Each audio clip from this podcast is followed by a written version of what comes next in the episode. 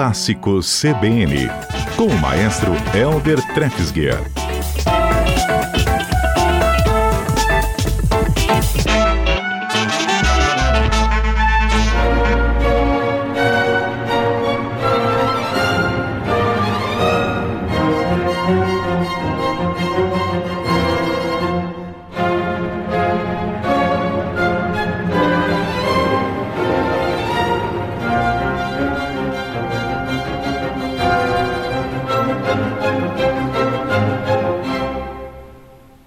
Trefsguier. aí para começar bem esse clássico CBN e maestro Helder Trefsg chegando junto. Você percebeu que música dramática, né? Intensa, né? Pra gente começar, né? Então, é por isso que eu fiquei esperando o, o movimento seguinte, o movimento seguinte.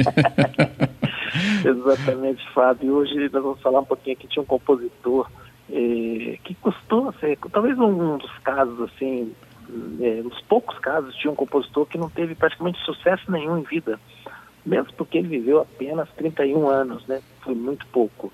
É, e aí acontece que ele foi reconhecido mais pelos amigos, né? Que, que viveram assim à volta dele, que promoviam saraus onde ele sempre tocava piano e as obras dele, dele eram apresentadas.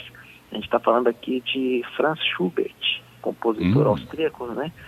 Que nasceu lá em 1897, finalzinho do século XIX e morreu um ano depois de Beethoven, em 1828, é, e que deixou, nessa pouquíssima idade, deixou uma obra imensa. Para você ter uma ideia, são nove sinfonias, sete missas, 18 óperas, música de câmara, música para piano, 19 quartetos de cordas, 21 sonatas e ainda por cima 600, 603 canções, que a gente chama de lead, né? que é uma canção escrita para voz piano sobre um texto poético, né?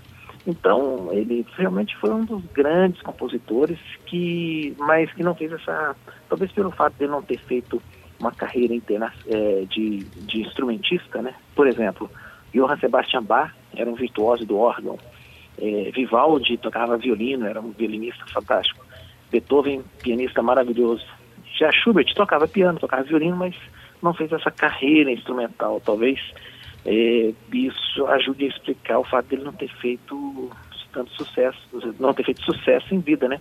E o interesse pela obra dele acabou só sendo, só veio após Mendelssohn, outro compositor, Félix Mendelssohn, regeu a, a, a, a, estreia da Sinfonia número 9 dele em 1839. Olha lá, ele morreu em 1828. Nossa. Quer dizer, são 11 anos depois, né? Que, que foi estreada a sinfonia dele. E aí o Mendelssohn acabou chamando a atenção, né? Então foram, foram precisos mais ou menos é, depois disso, 40 anos após a morte dele, para que o mundo percebesse que ele tinha sido um gênio da mesma, um, podemos dizer assim, da mesma estirpe, né? Que Mozart ou Beethoven, um dos maiores poetas da história da música, Franz Schubert, de quem a gente ouviu aí um trechinho da Sinfonia número 5, né? Para a gente, foi esse exemplo de abertura. Uhum. Podemos seguir, porque os exemplos Pode. são lindíssimos mesmo, né? Então vamos então, já que a gente falou que é a sinfonia número 5, vamos, vamos perceber como é que essa sinfonia começa, que é o exemplo número 2. Hum. Antes eu só queria dizer que ela tem uma introdução muito curtinha de quatro compassos, como se fosse um coral de madeiras, assim, com, com é, fagote, oboé e flauta. Tirora, só que aí o violino faz e aí já acabou a introdução. Aí vem o tema. O tema, os nossos ouvintes vão poder perceber que há um diálogo sempre entre os violinos e os violoncelos e contrabaixos. E o grave vai sempre repetir essa mesma melodia. Vamos ouvir o exemplo número 2. Uhum.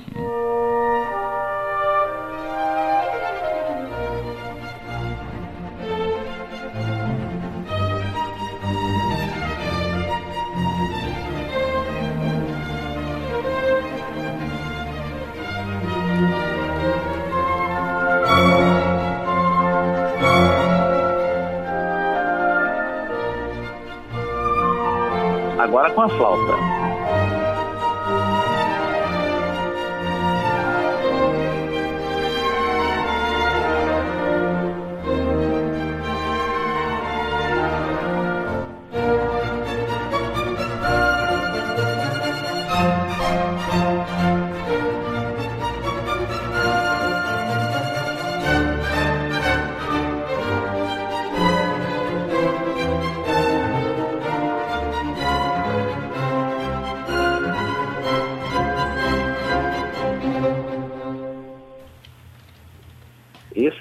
É o que a gente chama de o primeiro tema da sinfonia, né? E mais um trechinho depois que já prepara a entrada do segundo tema. Então, não sei se deu para perceber. Já prende a gente daí. É, esse diálogo né, entre, entre os violinos, toraram, pam, pam, toraram, pam, pam, e os baixos respondendo a mesma coisa, né? Esse é o primeiro tema. Depois disso, Fábio, é, não sei se dá tempo ainda antes do repórter, é, nós temos o segundo tema, que ele vai para outra tonalidade, para outro tom, né? Digamos assim, esse, esse estava em si bemol, agora ele vai para Fá. E aí, é, os violinos e depois é, flautas junto com boés, né? É, tocam esse, esse, esse segundo tema. E a gente vai ouvir que chega um momento que vai, vai vir um, um pedaço que é um pouco misterioso. É, é, é a gente vai sentindo, de repente a música vai tá fluindo, de repente ela parece que dá uma parada no ar, assim. É quando ele tem uma modulação, ele, ele, ele, vai, ele faz uma que a gente chama de cadência interrompida na música. É, vamos ouvir que eu vou mostrando no ponto exato. Exemplo número 3, segundo tema da Sinfonia número 5 de Schubert.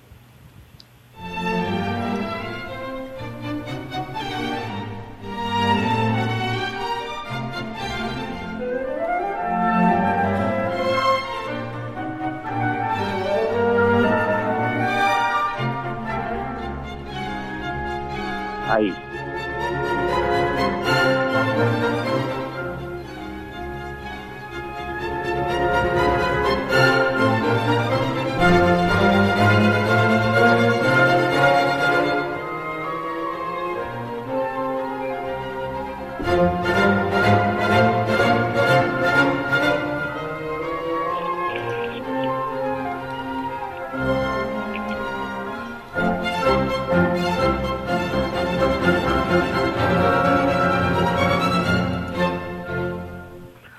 Assim ele conclui essa primeira parte, a parte, digamos assim, que a gente chama de expositiva, onde ele expõe os temas da sinfonia. Né? Então tivemos o primeiro tema e o uhum. segundo tema dessa sinfonia número 5 é, de, de Schubert, escrita em 1816. Né?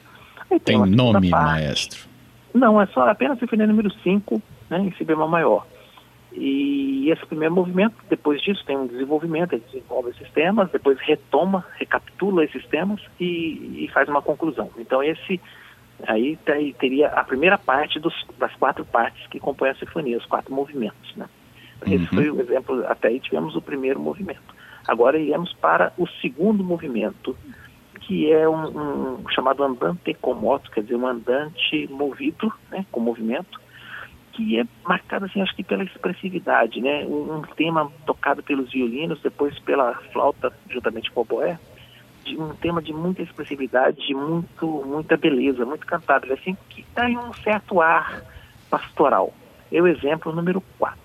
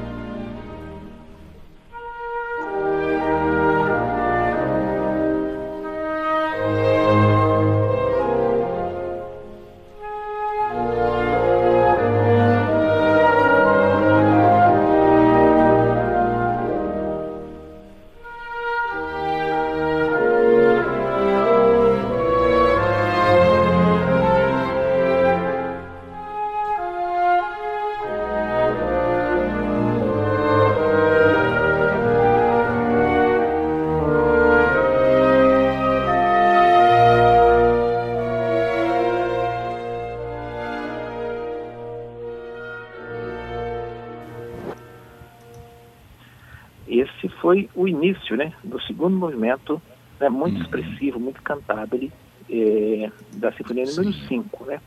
O, o, trecho seguinte, Fábio, que eu, que eu separei aqui para os nossos ouvintes, ainda desse segundo movimento, é um trecho que já me lembrou Beethoven.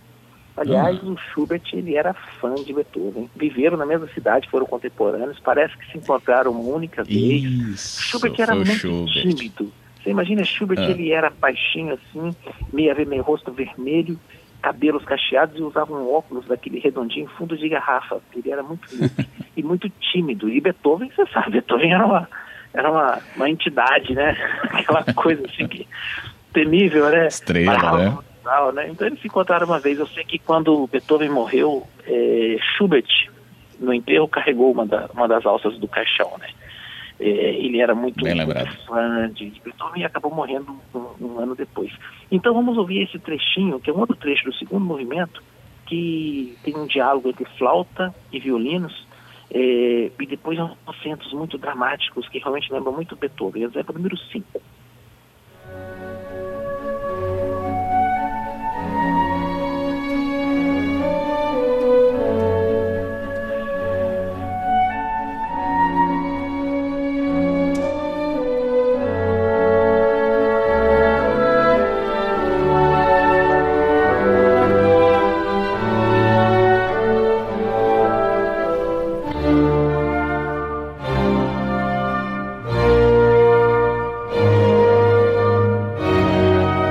assentos. Né?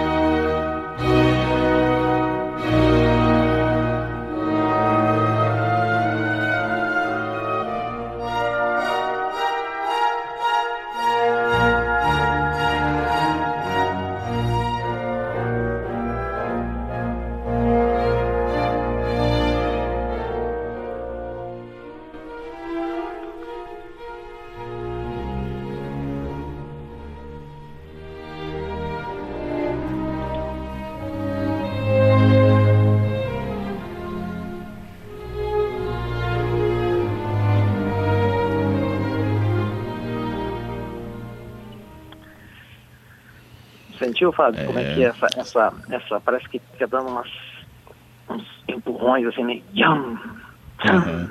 yam na música, né? E a música ganha contornos realmente dramáticos. E, é, Você quer deixar a gente querer ouvir tudo, isso sim. é, pois é, a gente tem que correr aqui porque o tempo é foco, né? É, mas é só para o nosso ouvinte também ter uma noção e quem quiser passa a procurar Schubert. Schubert é bom Com falar certeza. como é que se escreve, né? Ah. É, apesar que depois vai estar lá no site, né, no podcast, mas é SCHU. SCHU, depois B-E-B-E-R-T, né? É, Schubert com S na frente, SCHU.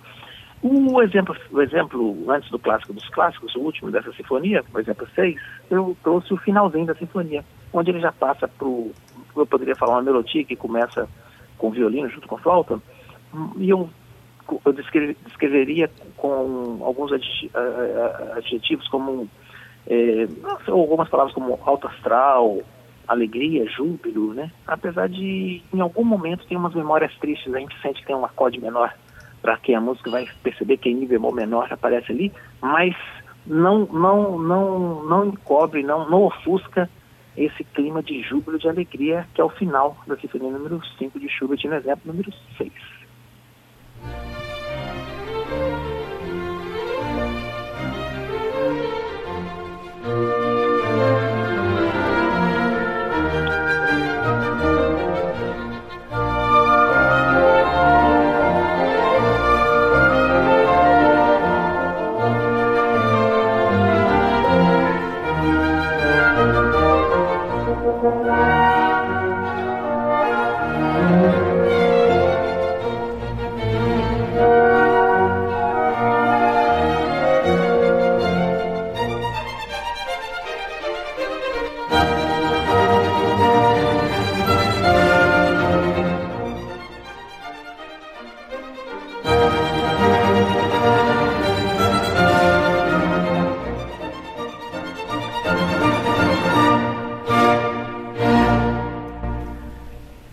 Termina Belíssimo, Maestro, belíssimo. Palmas só porque é uma gravação ao vivo com a Sinfônica uhum. da Rádio de Frankfurt, na Alemanha, né? E aí tem um aplauso aí, faz parte do show. o Wagner Fiorio tá te perguntando aqui, maestro, se Schubert está para a música, assim como Van Gogh para a pintura. Não, eu não sei, eu não sei responder ele com essa, com essa precisão. Eu posso falar que no campo musical, Schubert, ele, ele faz essa transição com o Beethoven do classicismo para o romantismo. É, e ele é um, um, caso, um objeto de estudo, digamos assim, porque a obra dele é, é difícil de ser catalogada justamente por essa, por essa é, gama né, de, de, de, de estilo né, é, fundido no, no mesmo compositor né? Então, é, ele não, os musicólogos ainda estudam isso, a própria em relação às sinfonias dele, para saber exatamente porque ele, em momentos ele chega, como na nona sinfonia, como um ponto culminante até do romantismo alemão, mas tem outros momentos que são mais clássicos, né? Então é, é um compositor ainda sendo estudado aí cada vez mais desvendado os mistérios em torno de Schubert. é, então vamos ficar de olho aí ainda. Exatamente. Fábio, é e isso, temos né? clássico. O, o clássico dos clássicos de hoje, eu preparei aqui com a orquestra principal aí do mundo, a Filarmônica de Berlim, né? E o maestro Cláudio Abado. E vai uma homenagenzinha aí, já que, primeiro assim, de, de Schubert, que admirava Beethoven, então a música é de Beethoven. E é uma música que é utilizada em, em grandes comemorações, sempre tem um evento muito importante, essa música aparece, né? Então, como a gente teve finalmente a chegada da vacina aqui no Brasil, a liberação da vacina, né? Então, homenagem a isso, as, e sempre solidária às vítimas, né? E, os, e, e, também aos familiares, né? Das vítimas Sim. da Covid-19. Nós vamos com essa música que é muito simbólica, é, comemorando aí a chegada da vacina, a, o hino à alegria de Beethoven. Olha, vamos lá.